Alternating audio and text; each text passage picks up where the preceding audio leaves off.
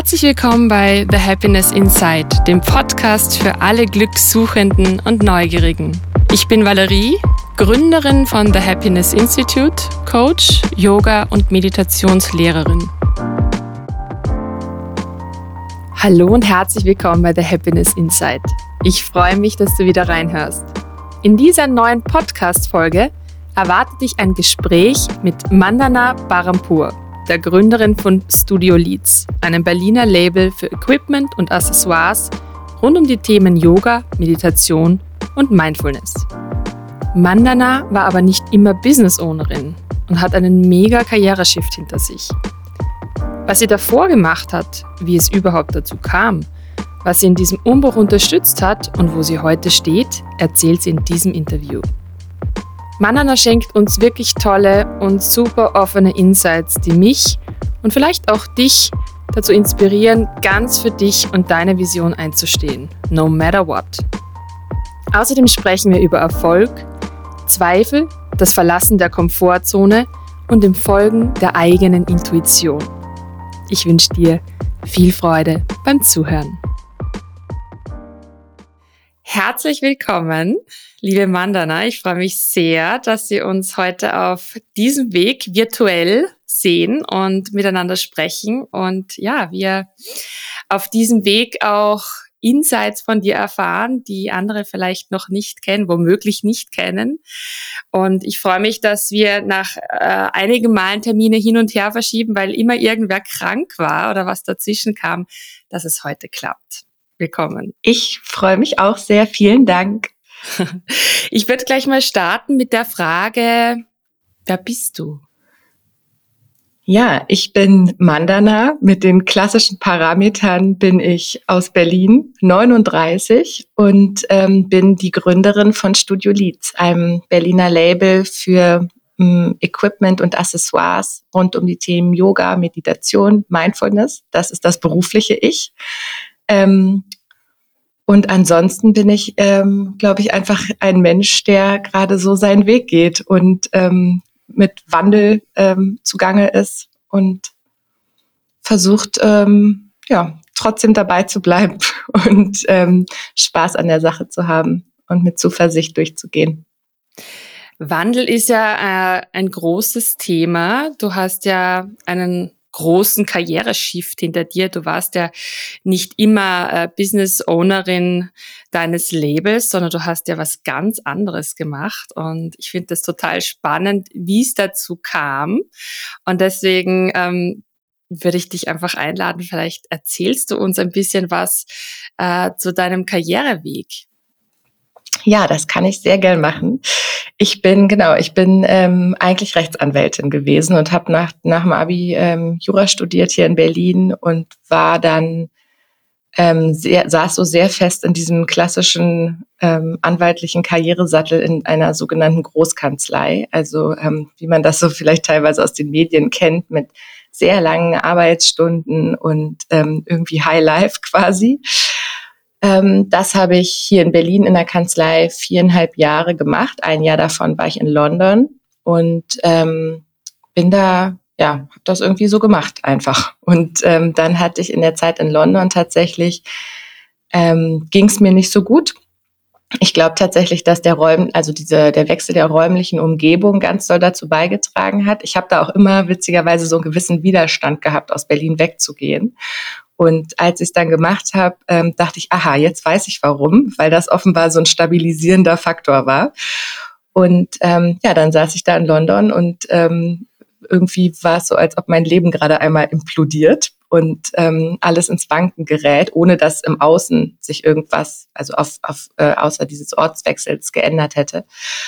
Und daraufhin habe ich ähm, angefangen, mich sehr damit auseinanderzusetzen, mir ähm, eine Coach gesucht damals, und ähm, mit deren Hilfe irgendwie versucht, die ganze Situation zu eruieren und dann auch ähm, die nächsten Schritte zu machen. Und im Zuge dessen habe ich dann, obwohl es ursprünglich gar nicht um das Thema Job ging, also ich vermutete gar nicht, dass das äh, eigentlich ähm, ein Problem sei, ähm, kamen wir dann doch irgendwie darauf, als wir so alle möglichen Aspekte meines Lebens beleuchtet haben, dass ähm, mir das vielleicht doch sehr, sehr viel mehr Energie raubt, als es mir Energie gibt.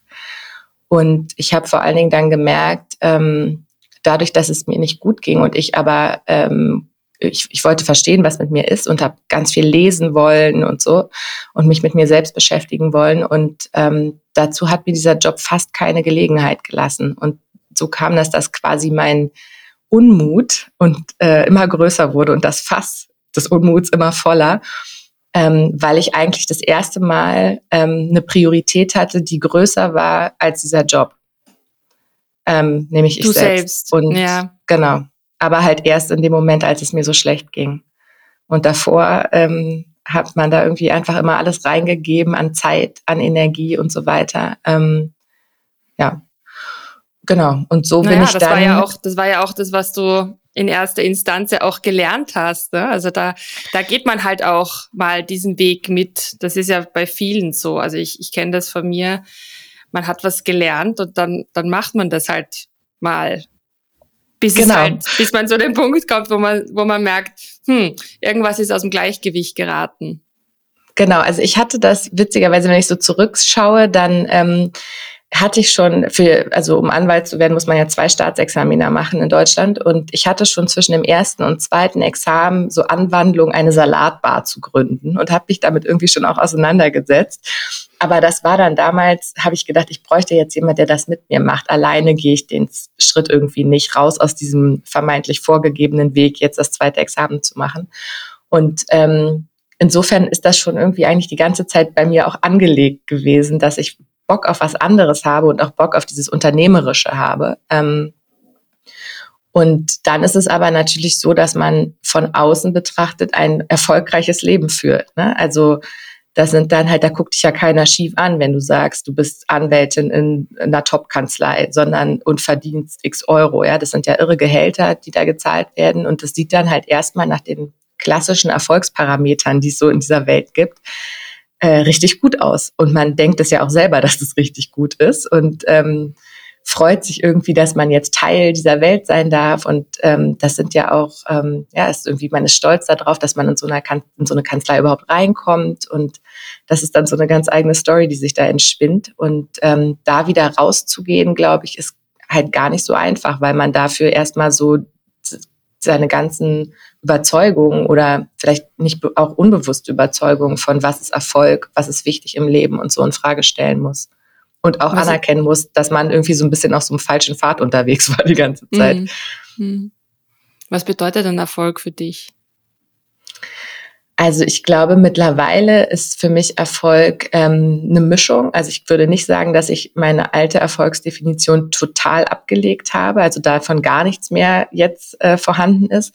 Ich glaube aber, Erfolg ist für mich heutzutage Zufriedenheit vor allen Dingen, dass mir das, was ich mache, Energie gibt, dass ich gestalten kann, ähm, und würde aber lügen, wenn ich sagen würde, dass monetärer Erfolg mir egal wäre. Also ähm, wobei es mir da nicht so um, weiß nicht, einen Kontostand geht, sondern eher das, was man eben mit Geld machen kann, dass man damit tolle Reisen machen kann, an Orte fahren kann, an denen man sich wohlfühlt, sich eine räumliche Umgebung schaffen kann, ähm, die einem irgendwie so das Herz aufgehen lässt und ähm, auch Sicherheit hat, seine Familie, ähm, seinen Eltern irgendwie äh, für die sorgen kann, wenn es notwendig sein sollte. Ähm, genau, insofern ist das die Mischung bei mir mittlerweile. Um, ähm, speaking of Familie, Eltern, wie hat denn dein Umfeld auf diesen Karriereshift reagiert? Ich finde, das ist auch immer ganz spannend, äh, aus einer systemischen Perspektive betrachtet, was so ein Veränderungsschritt auch mit dem System macht. Also zumindest die Reaktionen so darauf. Ja, ähm, du siehst mich lachen, weil ähm, das System kommt ins Wanken, in meinem Fall jedenfalls, teilweise. Also ähm, mit meinem Vater habe ich gar nicht äh, so viel Kontakt, insofern würde ich den jetzt mal außen vor lassen, der hat das gar nicht so mitbekommen, den, den Wechsel. Ähm, aber hier in meiner ähm, Familie mütterlicherseits ist es ähm, sehr unterschiedlich gewesen. Also ich habe ähm, das große, große Glück, eine Mutter zu haben, die das total supportet hat. Also die hat jetzt nicht Freuden, also ich weiß es ehrlich gesagt nicht, sie hat jetzt jedenfalls nach außen hin keine Freudensprünge gemacht, aber ich kenne von ihr und dafür bin ich tatsächlich sehr, sehr dankbar, ähm, dass sie, glaube ich, so ein Urvertrauen irgendwie in mich hat. Ähm, und selbst wenn sie Zweifel hätte, die, glaube ich, in einer Art und Weise anmerken würde als Ratschläge oder als Input, der nicht, ähm, womit sie mich nicht so steuern wollte, sondern mir das irgendwie so mitgeben würde, aber mir quasi nicht im Weg stehen würde. Also ähm, die ist auch tatsächlich, wir sind jetzt quasi so ein Familienbusiness mit Studio Leads, die ist seit anderthalb Jahren, als das dann so wurde, dass ich es nicht mehr alleine machen kann, kommt die zweimal pro Woche hierher und ähm, verschickt Pakete. Also Wirklich? jedes, ähm, ja, Schön. jedes Schön. Paket, was von uns rausgeht, ist ähm, von meiner Mama in Seidenpapier eingepackt oh. und verpackt. genau, also insofern ist die nicht nur moralischer Support, sondern auch echt äh, hands-on. Und genau, das ist, glaube ich, total wichtig gewesen, weil ich glaube, wenn ganz enge Leute ähm, nicht nur nicht dahinter stehen, sondern sozusagen offen, also offen nach außen challengen, wird es, glaube ich, ziemlich schwer. Und ich hatte das ähm, in meiner Familie, wir sind, es ist eine ganz kleine Familie bei mir, die ähm, eine, das ist quasi meine Tante, kann man sagen, ist sie eigentlich nicht, aber von der Funktion her sozusagen wie meine Tante ähm, die damit gar nicht gut zurechtgekommen ist, die, ähm, als ich schon das erste Mal gesagt habe, ich überlege zu kündigen, ähm, irgendwie die Hände vor der Brust zusammenschlug ähm, und sagte, oh mein Gott, dein sicherer Job.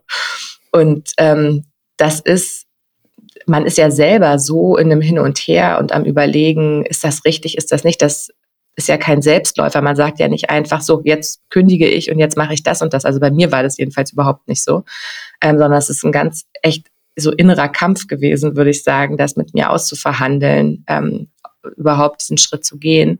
Und wenn dann von außen die Ängste fremder Leute ähm, auf einen auf einprasseln, selbst wenn man das versteht, dass das ihr Thema ist, macht das trotzdem was mit einem. Und ähm, es, hat, es ist tatsächlich so, dass so ein bisschen ähm, hier unser Familienleben einen kleinen Knacks bekommen hat dadurch. Ähm, der ist nicht irreparabel sicherlich und hoffentlich, aber ähm, es hat schon, äh, also es ist nicht spurlos an der Familie vorbeigegangen, am System Familie. Ja. Mhm. mhm. Jetzt sind ja ein paar Jahre vergangen und du ähm, du, du führst dein Label ja sehr erfolgreich. Also es gibt immer wieder neue Produkte und also ich, ich finde, du bist sehr präsent mit deinen Produkten auf jeden Fall. Ähm, wie geht's dem System damit? Wie geht's deiner, deiner Tante? Ähm, ja, ich glaube ganz gut. Also es, ähm, es ist, wir sprechen da ehrlicherweise nicht so viel drüber. Also das ist eher ein Thema, was ähm, ausgeblendet wird nach wie vor. Wir sehen uns auch gar nicht so oft. Ähm, aber es ist, ja, ich glaube, das ist so ein bisschen meine, mein Take daraus, dass es, also es jetzt kein böses Blut oder irgendwie so gibt, aber dass es vielleicht Themen gibt, mit denen nicht alle Leute gleich gut umgehen können. Und ähm, ich aufgehört habe, das quasi verständlich machen zu wollen oder um Verständnis zu werben oder auch von Erfolgen zu erzählen, weil bei mir dann sich immer so das Gefühl eingestellt hat, als ob man sich jetzt rechtfertigt. Also in dem Moment, wo man erzählt, guck mal toll, wir sind, weiß ich nicht, da und da im Schaufenster vom KDW, dass das dann aus so einer Haltung oder so einen Eindruck hinterlässt von, siehste, ähm, das und das klappt gut und da habe ich irgendwie keine Lust drauf. Und ähm, deswegen ist, glaube ich, hier der Modus operandi bei uns mittlerweile, dass wir von über das Thema einfach nicht so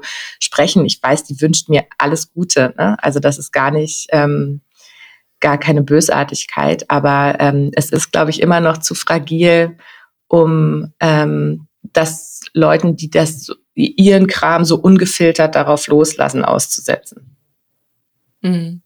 Ja, das ist, das ist echt ein spannendes Thema. Ähm, wenn man nämlich immer von, von der Selbstbestimmung spricht und sagt, okay, man, man, man entscheidet für sich und man ähm, lässt sich so gut wie möglich ähm, unberührt von äußeren Meinungen. Das ist oft leichter gesagt als tatsächlich getan, weil wenn dir eine Person nahe steht, ist es dir nicht egal, was diese Person von irgendeiner Entscheidung hält. Da kann man noch so selbstbewusst und selbstbestimmt sein. Ich glaube, es triggert trotzdem etwas. Also ich glaube, da darf man auch wirklich offen drüber sprechen und ich finde das ähm, sehr schön, dass du diese Geschichte erzählst. Ja, ich glaube, also ich sehe das genauso und deswegen wäre auch mein Rat oder was ich, glaube ich, nächste Mal anders machen würde, sehr selektiv zu sein dabei, wem man erzählt von Dingen. Jedenfalls, solange man damit selber noch so am Rumelaborieren ist, ähm, um das zu schützen. Also, ähm, und ich glaube, wie du sagst, dieses äh, selbstbestimmt gehen und der Intuition folgen, das klingt immer einfach, aber es ist ja trotzdem für die meisten von uns was, wo wir uns be echt bemühen müssen, aktiv drum. Und das bedeutet ja auch, dass es irgendwie anfällig ist und dass es eben nicht mit so einer totalen Sicherheit die ganze Zeit passiert, selbst wenn man sich dann dazu entscheidet, dem Herzen oder der Intuition zu folgen, ist das ja kein, ist das ja trotzdem so ein Pfad, den man erstmal so trampeln muss für sich quasi und ähm, Step für Step gehen muss. Hast du vielleicht äh, den einen oder anderen Tipp, eine Übung, irgendwas, was dir in dieser Zeit der Entscheidungsfindung geholfen hat? Weil ich glaube, es gibt sicher viele ZuhörerInnen, die möglicherweise an einem Punkt in ihrem beruflichen Leben stehen, wo sie sagen, sie möchten in eine Veränderung gehen, aber das sind die und die Faktoren, die sie vielleicht zurückhalten, sei es finanzielle Sicherheit, eben Angst vor dem, was kommt denn dann, möglicherweise auch Angst oder Unsicherheit. Was könnte das Umfeld dazu sagen? Was, was hat dich konkret unterstützt? Du hast gesagt, du hast mit einer Coachin zusammengearbeitet. Gab es da für dich irgendwelche Rituale, Übungen? Nee, Ritual und Übungen nicht. Aber also ich glaube, eine neutrale Person zu haben, die äh, wohlwollend ist ähm, und nur das Beste für einen will und trotzdem aber mit einem objektiven Blick irgendwie drauf guckt und eben in keinem meiner Systeme, also ob das ein System aus Freundschaften ist oder ein Familiensystem, in keinem dieser Systeme drinsteckt, sondern nur sie und ich sind. Das hat mir, würde ich sagen, sehr, sehr geholfen. Und dann habe ich einfach versucht, ähm, andere Geschichten aufzusaugen. Also ich habe irgendwie, bei mir viel, läuft das viel übers Lesen dann, ähm, aber es gibt ja genauso Podcasts, deswegen ist das, das auch der Grund, warum ich immer denke, ich will darüber sprechen und das teilen, weil mir das selber so geholfen hat damals, ähm, die Geschichten anderer, vor allem Frauen, aber muss ja nicht notwendigerweise Frauen sein, ähm, zu hören, die so eine Wege gegangen sind, teilweise erfolgreich, teilweise nicht erfolgreich oder teilweise nicht im ersten Anlauf erfolgreich ähm, und zu mitzubekommen darüber, dass diese ganzen Zweifel, die man hat, dass die andere Leute auch haben und dass die kein Zeichen dafür sind, dass es nicht klappen wird. Das ist schön, dass du das nochmal hervorhebst, ja. Weil ich glaube, die Zweifel machen uns auch menschlich und ich glaube auch ähm, die sogenannten Fehler, ich möchte es ja gar nicht Fehler nennen, mh, mm, sondern Erfahrungen, die vielleicht nicht so ausgehen, wie man sich im ersten Moment vorgestellt hat oder vorgenommen hat, ähm, dass das alles irgendwo dazugehört und dass man da lernen darf und einfach wahnsinnig viel über sich selbst erfährt, tatsächlich. Ja, es ist eine große Lernreise, in der Tat. Also dieses, ne, was ist einem wichtig, wie geht man Sachen an? Es ist jetzt auch für mich in der, mit, äh, mit der Firma, es ist alles neu. Also ich habe also diesen Fehler so uminterpretieren für sich, das ist was, was ich sehr hilfreich finde, dass ich, also ich mache die ganze Zeit Fehler ähm, und ich bin aber mittlerweile eigentlich ganz gut darin geworden, nicht dann so ein Selbstbashing zu machen und mir das die ganze Zeit vorzuwerfen, sondern einfach zu sagen, ah ja, aha, okay, habe ich so gemacht, aus dem und dem Grund, hm, Learning, nächstes Mal machen wir das besser. Ähm, oder anders jedenfalls. Und ähm, das ist, glaube ich, auch wichtig, weil die passieren, das ist ja auch total klar. Ähm, wenn man, also gerade wenn man, wie in meinem Fall, was macht, wovon man ehrlicherweise vorher keinen blassen Schimmer hat. Also ich bin halt Anwältin gewesen und dann habe ich angefangen, Stoffdesigns zu machen und Meditationskissen zu produzieren und Websites zu bauen und so weiter. Also das ist, ähm, wie sollte ich das fehlerfrei können? Ja. Ähm, mir hat mal jemanden ähm, einen Rat mitgegeben, den ich total wertvoll fand in der, ähm, in der Hinsicht. Der meinte, um Erfolg zu haben, musst du nicht alles 100 Prozent richtig machen. Man denkt das ja irgendwie. Also das ist irgendwie so eine unbewusste Annahme, finde ich, dass man denkt, man muss alles richtig machen, damit etwas erfolgreich sein kann. Und der meinte, nee, das musst du nicht. Du kannst also man, es gibt bestimmt so ein paar Kardinalsfehler, die man möglichst nicht machen sollte, aber ähm, dass es Raum für Fehler gibt, ähm, trotzdem mit dem Ergebnis Erfolg. Hm. Ja, total. Also ich meine, das, das, wenn ich jetzt so an, an Instagram denke, so die erfolgreichen egal aus welcher Branche, die man halt Personen, die man sieht, die erfolgreich sind, wo man sich denkt, boah, die haben ja echt Reach und wirklich viele Follower, hunderte, tausende Follower. Ähm, da wirkt ja manchmal schon so nach außen hin, darf man aber auch nur dazu, also muss man dazu sagen, ähm, dass alles so total perfekt ist. Ja? Die, die, die Welt ist so perfekt gestaltet nach außen, aber was dahinter passiert, das, das vergessen wir halt oft. Und deswegen finde ich, ist es so wichtig, auch darüber zu sprechen, ganz offen, was passiert denn hinter den Kulissen? Hinter den Kulissen ist nicht alles perfekt. Da passieren Fehler und da, da, da, da kommt man auf Learnings, so dass man sagt, okay, das nächste Mal mache ich so oder so. Na, also daran wächst man ja, egal wie erfolgreich man ist. Ja, und es ist immer, also das ist was, was ich total wichtig finde, offen darüber zu reden, wie es eigentlich ist, weil es ist genauso wie du sagst, also ob das auf persönlicher Ebene bei irgendwelchen Influencern ist oder auch bei den Brands, die man da draußen sieht gerade in den jetzigen Zeiten im Moment ist es, glaube ich, so, es geht den Leuten schlechter, als man denkt. Und auch, also auch bei mir und Studio Leads ist es so, wenn du sagst, das ist super erfolgreich, denke ich so, ja, geht so gerade. Ähm, und wir sind auch am, also ich baue gerade hier, also just in diesen letzten zwei Wochen, ich stelle gerade komplett diese Firma auf den Kopf. Ähm, weil es so, wie wir es bis jetzt machen, nicht funktioniert ausreichend gut. Und ähm, obwohl das Feedback total positiv ist, wir keine Retouren haben, die Leute die Sachen lieben, aber es reicht im Moment nicht. Und ähm, ich, ich habe das jetzt natürlich viel so auf der Business-Ebene, ne, dass ich andere Labels sehe und denke, boah, das sieht ja, warum haben die das und das und das und das sieht so und so aus und wieso ist es bei mir so? Und man weiß ja nicht, wie es bei den Leuten ist. Und ich glaube, das meine ich. Ähm, ja. Und die mhm. wenigsten sprechen drüber. Also äh, deswegen habe ich es auch gerade gesagt, um es mal anders zu machen. Was ist denn so deine Mission mit Studio Leads? Und es ist ja, es sind ja jetzt nicht nur die Produkte, du, du verkaufst unter Anführungszeichen ja einen, einen Lifestyle. Also es steht ja in der Subline steht ja Contemporary Mindfulness. Was ist so die Mission dahinter? Also die Idee ist ähm, entstanden aus dem einfachen Bedürfnis, sowas wie ein Yoga Bolster in schön zu haben selber. Ähm, also etwas, woran man sich erfreut, wenn man sieht und was irgendwie zum eigenen Geschmack und Stil passt.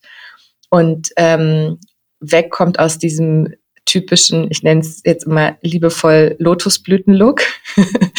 und ähm, daraus, also das war sozusagen so der ursprüngliche Aufhänger und mittlerweile ist aber die Idee tatsächlich einfach eine Community zu bauen und eine ganze Welt um dieses Thema Mindfulness und Self-Care ähm, und das in einem ersten Schritt auf mit Produkten, die einfach hochqualitativ sind und hübsch anzusehen und ebenso den Geschmack der modernen Frau treffen, ähm, zu machen und dadurch aber vor allen Dingen, das ist der, die, der dahinterliegende Beweggrund, ähm, das Thema, diese Themen attraktiv zu machen dazu und sozusagen die Schwelle oder die Barriere zu senken, damit noch mehr Leute, die vielleicht bis jetzt sich nicht angesprochen fühlen von Lotusblüte, ähm, für diese Themen empfänglich zu machen. Mhm. Also bei mir war das damals selber so, als ich vor fünf Jahren mittlerweile, das war in der Zeit in London, als es mir so schlecht ging, da habe ich angefangen, das erste Mal Yoga zu machen und mit Headspace zu meditieren.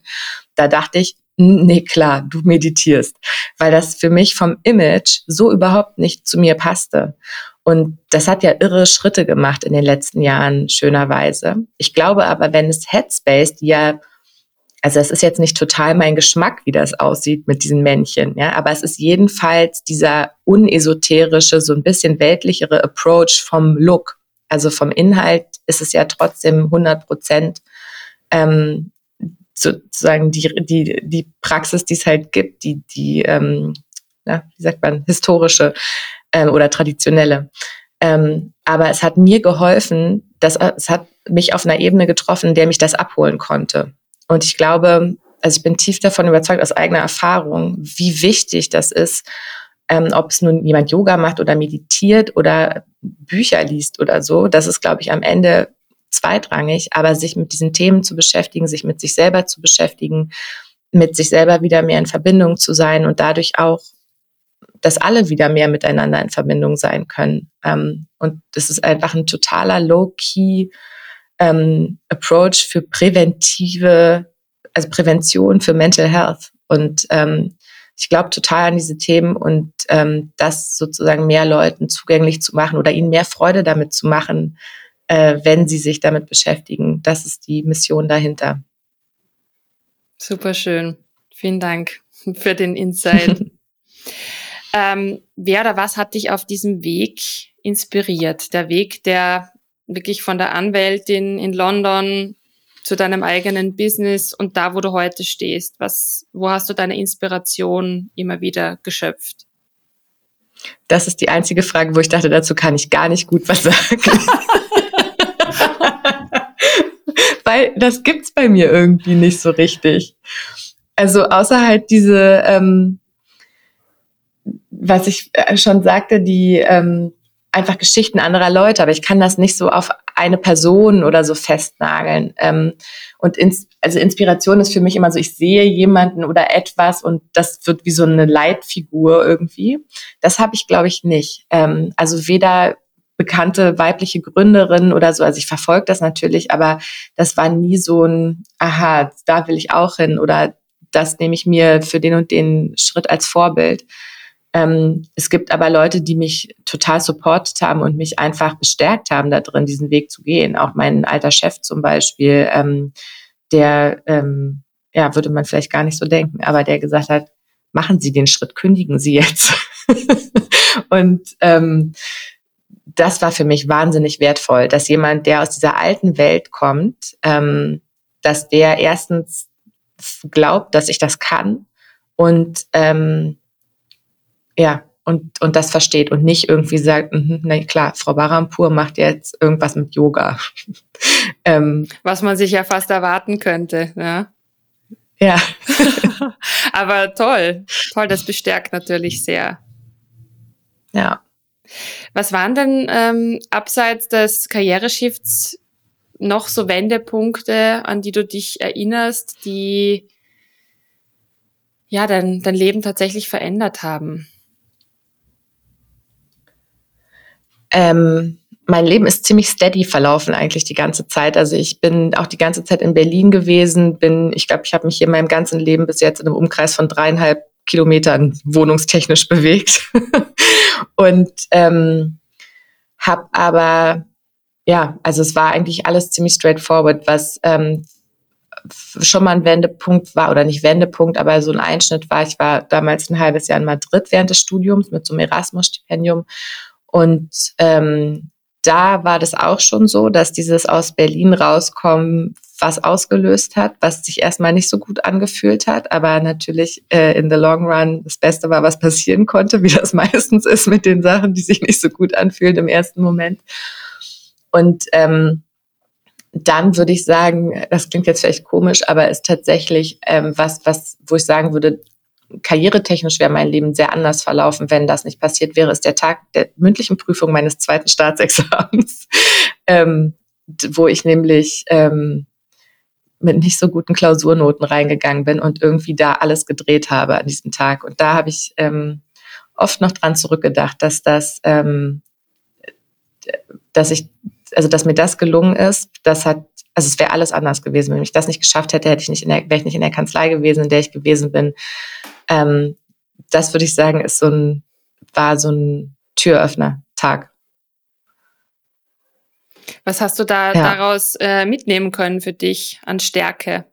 Also Wissen um deine Stärke? Dass, ähm, ja, wahrscheinlich, dass ähm, so was Temp ja, so eine Klausurergebnisse, wie sie da waren, also die waren total abseits dessen, was ich sonst so gemacht habe an Klausuren. Ähm, dass es Momente geben kann, wo man einfach mal nicht so die Leistung bringt, die man eigentlich sonst über viele, viele Jahre konstant gebracht hat. Ähm, und dass es aber erstens nicht heißt, dass man es nicht kann. Ähm, und dass es auch meistens eine Chance gibt, das irgendwie zu revidieren. Ähm, und das Selbstvertrauen. Also ich habe halt einfach total, ich habe dann natürlich total viel gelernt dafür, ja. Also ähm, aber bin auch irgendwie nicht panisch geworden. Ich glaube, ich habe dann gedacht, ich mache das jetzt hier einfach. Und es gehört aber natürlich ehrlicherweise auch eine Portion Glück dazu. Also ähm, die braucht man dann manchmal auch. Und auch wenn du heute keine Anwältin mehr bist, hat es dich dahin gebracht, wo du heute stehst. Also ja. ja, und ich glaube, genau, es ist, äh, es ist, man sagt es ja immer so, man im Nachhinein kann man die Dots äh, connecten. Und äh, so empfinde ich das tatsächlich auch. Und jetzt im Moment ist auch so eine Umbruchphase. Also ich, äh, wie gesagt, die Firma steht, wird gerade auf den Kopf gestellt. Ähm, vielleicht gibt es ähm, bald auch personelle Veränderungen nochmal und so. Und ähm, da bin ich auch total gespannt, was, was ich dann da in einem Jahr oder einem halben Jahr vielleicht schon zu sage im Nachhinein. Aber ich glaube, jetzt ist auch gerade ein Umbruchmoment. Welche Rituale pflegst du denn gerade in Umbruchzeiten, um in dir Balance zu finden? Lange Zeit ehrlicherweise keine. Ich bin der klassische Fall von alle Rituale, die helfen und stabilisieren, fallen als erstes weg, wenn sie am dringendsten gebraucht werden. Ähm, jetzt ist tatsächlich das erste Mal, dass mir das gut gelingt. Also, dass ich seit ähm, November ziemlich stabil da drin bin, morgens einfach mein Ding zu machen. Und das sieht so aus, dass ich ähm, irgendwie früh aufstehe, wenn es geht, um sechs. Also ich bin auch mittlerweile so, dass ich das nicht mehr knallhart mache, sondern wenn ich erst um halb eins ins Bett gehen kann, dann weiß ich, wird das nichts. Ähm, aber die Idee ist, um sechs aufstehen und dann ähm, mache ich, ja, also ich nenne das gar nicht Yoga, weil ich, ähm, weil das dazu irgendwie auch zu kurz ist, aber ich mache einfach so eine Viertelstunde, 20 Minuten mich bewegen auf der Yogamatte und einfach aber gucken, was fühlt sich gerade gut an. Meistens ist es so eine ähm, relativ ähnliche Abfolge, aber manchmal habe ich dann Lust, auch ein bisschen was anderes zu machen oder ein bisschen länger oder kürzer zu machen und ähm, auch zu meditieren, eine Viertelstunde.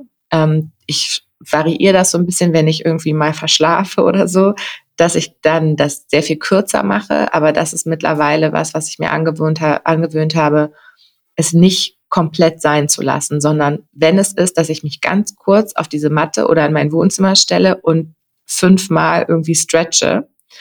Irgendwas muss stattfinden an dem Morgen, was diese Box tickt sozusagen.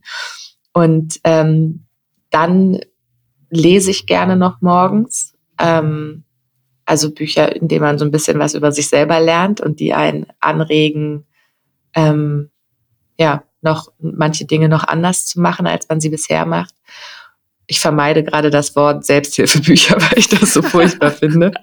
Ja, ähm, I feel it. Was, was, was ist denn, was ist denn gerade ähm, dein Buch aktuell, damit wir vielleicht unseren aktuell, Zuhörern einen Tipp mitgeben können? Ja, ich lese im Moment, ähm, das hat den ganz furchtbaren Namen, den, also äh, amerikanisch, wie es nur geht, The Seven, Habit, The Seven Habits of Highly Effective People. Und ich finde, oh. es klingt furcht, ja, es klingt ganz furchtbar. Und ich habe diesen Titel schon lange gesehen und bin immer so dran vorbeigegangen, weil ich, es klingt so nach ähm, nach höher, schneller, weiter, finde ich. Es ist aber das totale Gegenteil. Ich hatte dann mal bei einem Freund, der hatte das Buch, habe ich irgendwie mal Gelegenheit gehabt, da reinzulesen und war dann gleich total begeistert. Ähm, das Buch hat einen furchtbaren Titel, es sieht auch furchtbar aus, aber ich würde es jedem echt richtig doll ans Herz legen, weil da ähm, sehr smarte Prinzipien drinstehen, finde ich, ähm, und es viel um Werte geht und einfach, wie man ja, sich überlegen sollte, wer ist man eigentlich, welche Rollen hat man im Leben im Hinblick auf Familie, auf den Job und wie ähm, schafft man es, die richtig zu priorisieren, nämlich so, dass die Sachen, die eigentlich wirklich am wichtigsten sind, ähm, ganz vorne stehen. Mhm. Ich werde den Titel auf jeden Fall in die Show Notes packen, damit ähm, die, die Interesse haben, äh, das Buch bestellen können. Ja, Du, wie geht denn dann so ein klassischer Tag in deinem Leben weiter? Wie kann man sich das vorstellen? Ähm, Im Moment sieht das dann so aus, dass ich, äh, ich gehe dann irgendwie eine Runde raus und hier um Block, weil ich habe mittlerweile das eigentlich große Glück, dass das Büro von Studio Leads ist hier im selben Haus, in dem ich auch wohne. Ähm, wir haben quasi hier unten so ein Ladengeschäft ähm, und das ist das Büro, aber auch Lager und von hier aus versenden wir auch die Pakete. Also es ist so ein alles Space. Ähm, so dass ich also keinen eigentlichen Arbeitsweg habe, sondern ähm, dann einfach ein, meine Runde einmal so ähm, mache.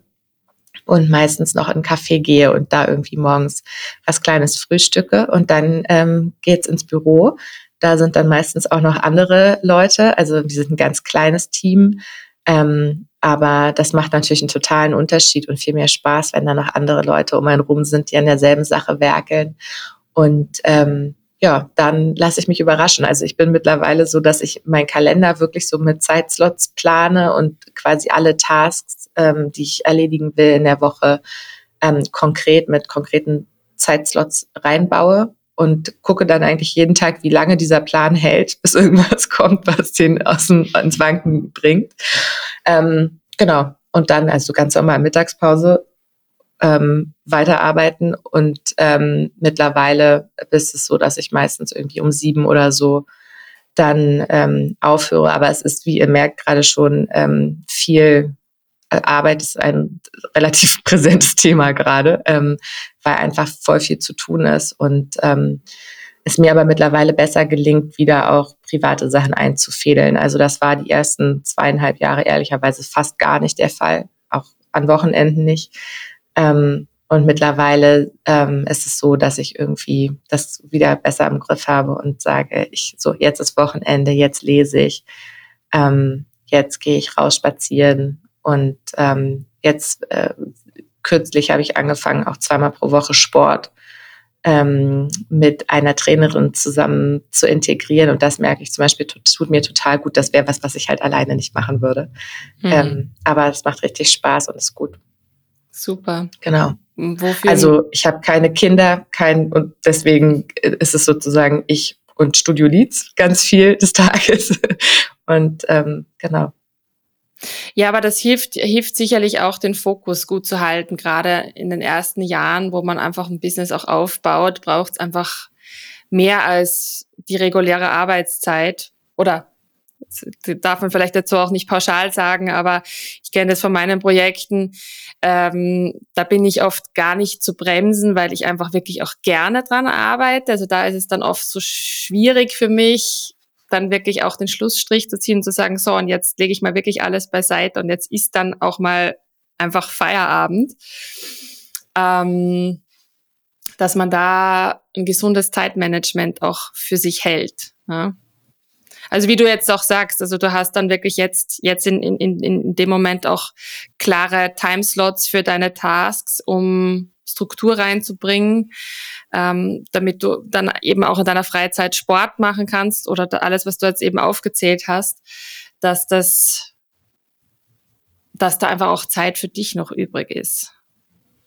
Ja, ich glaube, das ist total wichtig, weil ähm, diese, also ich glaube, erstmal ist es, um sich überhaupt zu ähm, vergegenwärtigen, was es eigentlich alles zu tun gibt und wie lange das dauert. Man hat ja voll oft einfach so eine To-Do-List früher gehabt, ja, wo einfach Aufgaben drauf standen. Aber es ist ja gar nicht relevant, wie viele Aufgaben man macht, sondern es kommt ja entscheidend darauf an, ob man sie schaffen kann, wie lange eine Aufgabe braucht. Und ähm, sich darüber irgendwie Gedanken zu machen, also ich mache das jetzt immer sonntags, dass ich quasi die nächste Woche plane und sich darüber Gedanken zu machen, dann sieht man schon mal, was man alles gar nicht mehr schafft. Und es verhindert halt, dass man von Anfang an in dieses, in so ein Szenario rennt, wo man dann natürlich total unzufrieden mit sich ist und das Gefühl hat, man ist nicht gut genug, man ist nicht schnell genug, man kriegt nicht genug auf die Kette, weil man im Grunde genommen sich so viel auf die Liste geschrieben hat, dass das überhaupt nicht machbar ist innerhalb einer Woche. Ja? Und ähm, das, das sich einmal zu vergegenwärtigen, das hilft irgendwie dabei, so realistischer zu planen und Enttäuschungen zu vermeiden.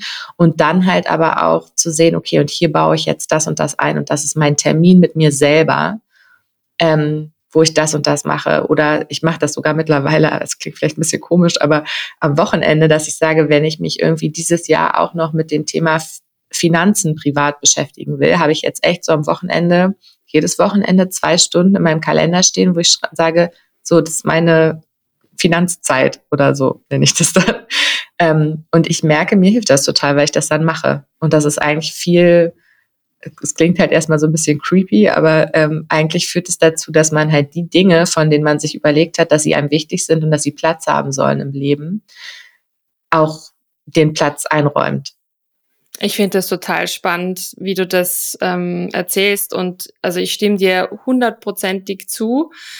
Und das ist auch etwas, was ich mit vielen meiner KlientInnen schon besprochen habe, dass ähm, gerade in der Selbstständigkeit dieses Vorausplanen der eigenen Woche, aber auch, also jetzt nicht nur Arbeitstasks, sondern auch wirklich diese Me-Time-Slots. Wann habe ich denn Zeit für Sport? Wann habe ich denn Zeit für 15 Minuten Meditation? Also dafür gibt's Zeit, aber die muss man sich eben auch nehmen und die muss man sich tatsächlich einteilen und man muss Commitment aufbringen. Also es braucht halt auch eine gewisse Form der Disziplin. Sonst ähm, hinkt man jeder Aufgabe irgendwie hinterher, hat immer das Gefühl, man ist unzufrieden, man schafft sie irgendwie doch nicht, äh, man verzettelt sich und ja, am Ende des Tages ist man ausgelaugt und hat aber auch nicht einmal irgendwie im Moment Zeit für sich gehabt, um einfach mal durchzuatmen. Also ich finde das äh, sehr, sehr wertvoll, was du gerade aufgezählt hast und mh, mm, ja, vielleicht auch Inspiration für die eine oder andere, den einen oder anderen Zuhörer Zuhörerinnen da draußen. Ja, also ich kann es sehr empfehlen und das steht auch in dem Buch, was ich gerade empfohlen habe. Da, das gibt auch Insights dazu. Also wen das interessiert, das könnte dann was sein. Da schließt sich der Kreis. Cool, vielen Dank. Genau. Wofür möchtest du dir dennoch mehr Zeit nehmen oder vielleicht bewusster Zeit nehmen? Also ganz großes Thema ist bei mir tatsächlich Gesundheit dieses Jahr. Deswegen bin ich so stolz, dass ich jetzt dieses Sporteln zweimal pro Woche mache, ähm, weil das echt doll unter die Räder geraten ist in den letzten Jahren. Ähm, auch schon vor Studiolied, ähm, weil ich so einen kleinen Unfall hatte und seitdem irgendwie eigentlich nicht mehr so richtig im gleichen Zustand bin wie zuvor. Ähm, das ist ein Punkt. Und dann ähm, gibt es auch sowas wie äh, familiär. Ich möchte, ähm, ich werde dieses Jahr das erste Mal mit meiner Mutter zusammen in Urlaub fahren. Mal gucken, wie das, das wird. Ähm, also ich sehe sie ja total oft, weil sie hier, hier ist und mithilft ähm, in der Firma. Aber das ist natürlich eine ganz andere Art von Zeit, äh, die man miteinander verbringt. Und ähm, das merke ich schon, dass wenn Eltern jetzt älter werden, ähm, dass mir das jetzt so anders in Fokus gerät irgendwie. Ähm, dass äh, das mehr, mehr bewusste Zeit ähm, erhalten soll.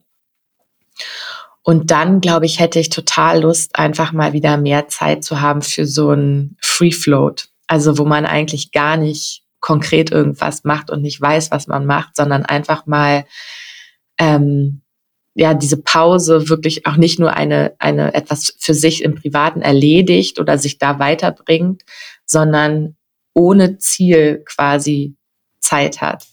Ähm, und mal gucken, was das macht. Ich habe mir jetzt vor letzte Woche ein Puzzle bestellt und habe da jetzt total Lust drauf, ähm, dieses Puzzle hier auszupacken und mir Musik anzumachen und einfach hier zu sitzen und das Teilchen zu suchen.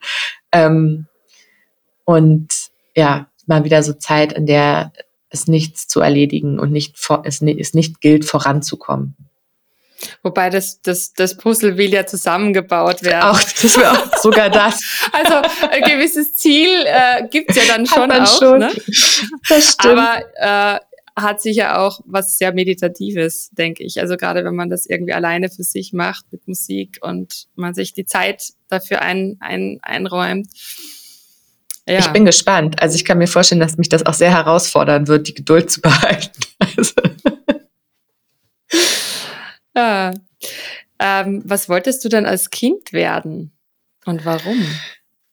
Ähm, verschiedene Sachen. Also ich wollte gar, mein erster Berufswunsch war Stewardess. Ähm, das war aus dem Grund, ich bin, ähm, meine Eltern haben sich ziemlich früh getrennt und mein Vater hat dann in Frankfurt gelebt oder in Wiesbaden. Und ähm, ich bin seit, seit ich fünf war, seit man das durfte, immer alleine, ähm, also als unbegleitetes Kind ähm, nach Frankfurt geflogen.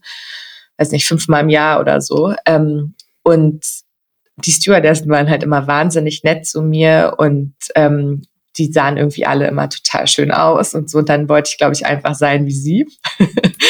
und ähm, später wollte ich dann Pilotin werden. Also irgendwie diese Luftfahrt hat es mir angetan.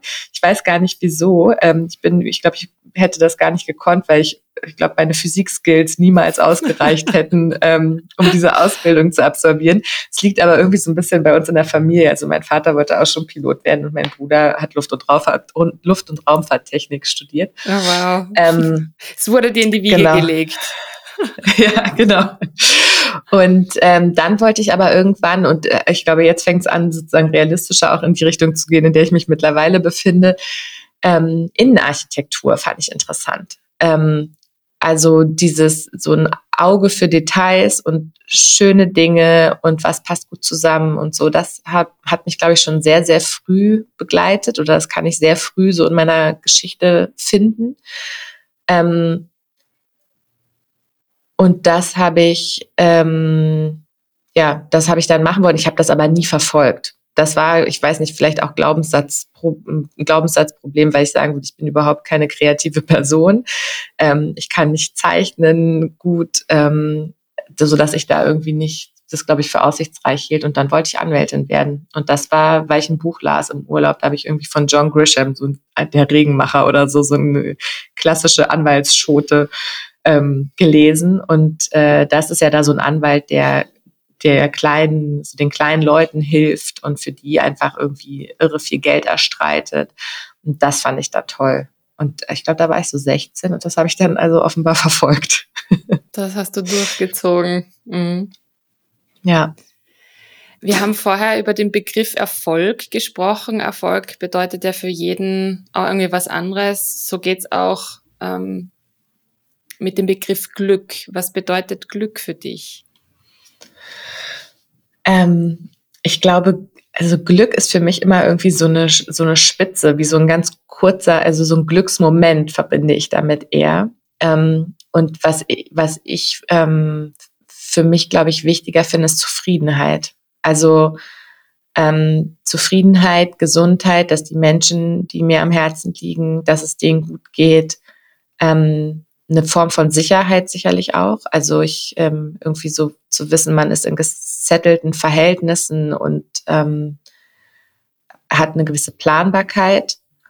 Gesundheit ist, glaube ich, mir in den letzten Jahren irgendwie wichtiger geworden. Also zu wissen, man ist irgendwie fit und kann sich bewegen, kann an die, kann an die Luft ähm, und auch ja Frieden. Also das hätte man ja vor zwei Jahren noch für abwegig gehalten zu sagen, so bewusst, aber ähm, so dieses Wissen um körperliche Unversehrtheit ähm, meiner selbst und aber auch der Menschen um mich rum.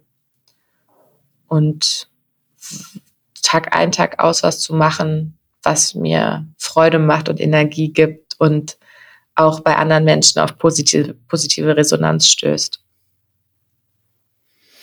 Das, das bringt mich eigentlich direkt zur nächsten Frage. Ähm, Wenn es um die anderen Menschen um dich herum geht, äh, worin kannst du denn andere Menschen inspirieren? Du als Mandana. Also ich glaube tatsächlich diese Geschichte von so einem Karrierewechsel, ähm, wo jemand komplett ausschert aus dem, was er gelernt hat, ähm, was macht, wovon er gar keine Ahnung hat eingangs.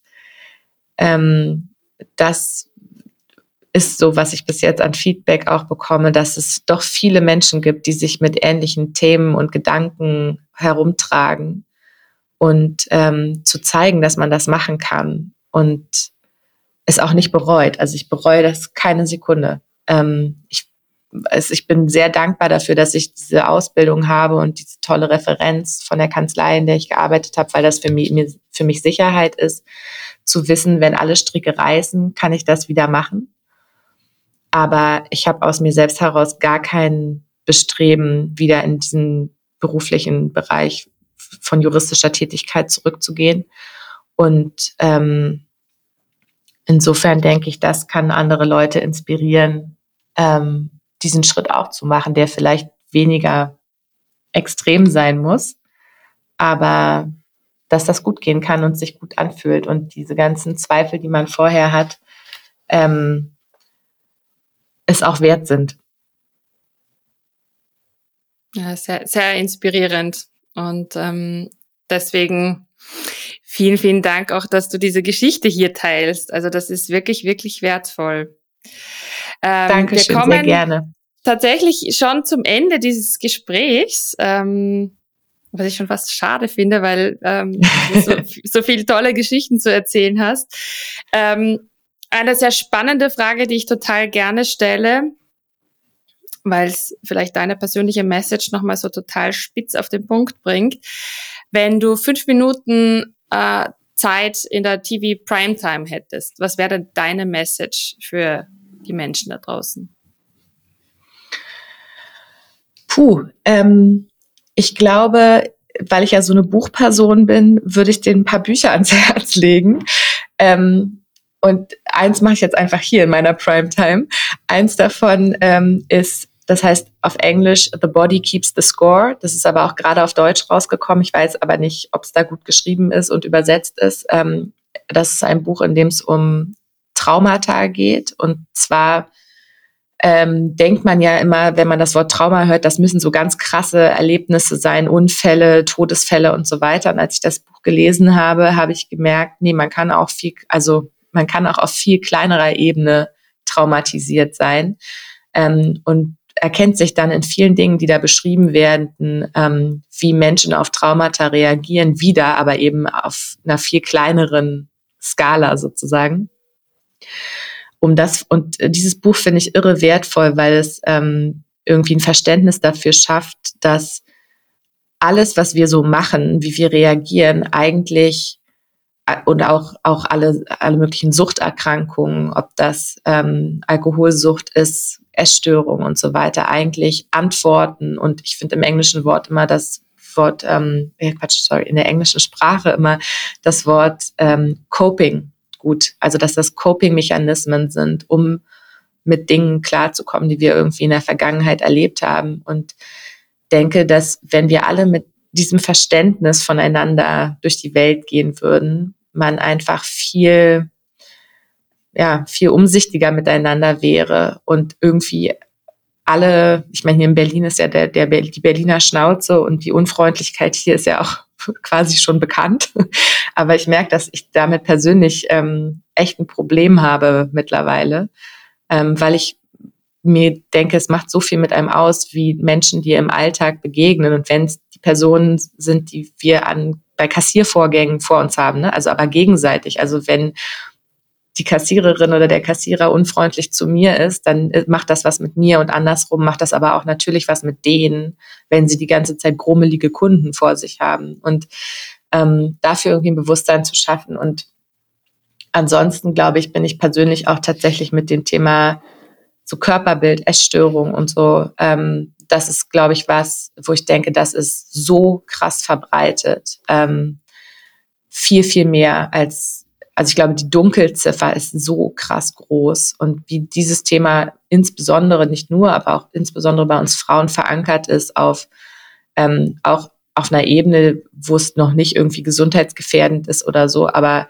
ähm, was wir da für Glaubenssätze mit uns rumtragen, das ähm, finde ich echt erschreckend. Und ähm, das wäre mein großer Wunsch, dass sich das irgendwie, ich meine, im Moment gibt es ja ähm, Bewegungen, die irgendwie in die richtige Richtung gehen aber dass da noch viel mehr passiert. Ähm, also werden meine Themen irgendwie, Leute, werdet euch bewusst über ähm, die Dinge, die euch widerfahren sind und was sie mit euch gemacht haben und wie ihr damit umgeht und dass es aber anderen Leuten genauso geht, sodass mhm. wir irgendwie alle miteinander umsichtiger werden und mehr Verständnis füreinander haben. Und ähm, vor allen Dingen die weibliche ähm, ja, mentale Gesundheit auch im Hinblick aufs Thema Essen, Figur, Körperbild. Mhm.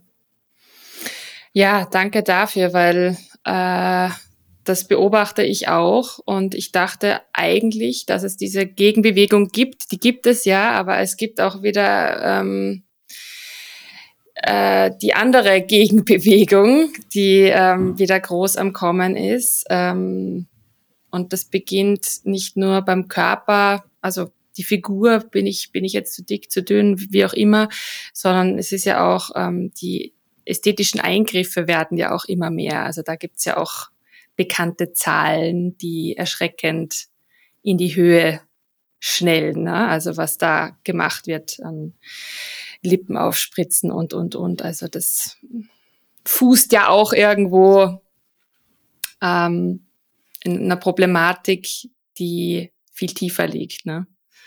Warum, warum haben wir das Bedürfnis, solche Eingriffe zu machen, ähm, wenn ich 18 bin beispielsweise, ja.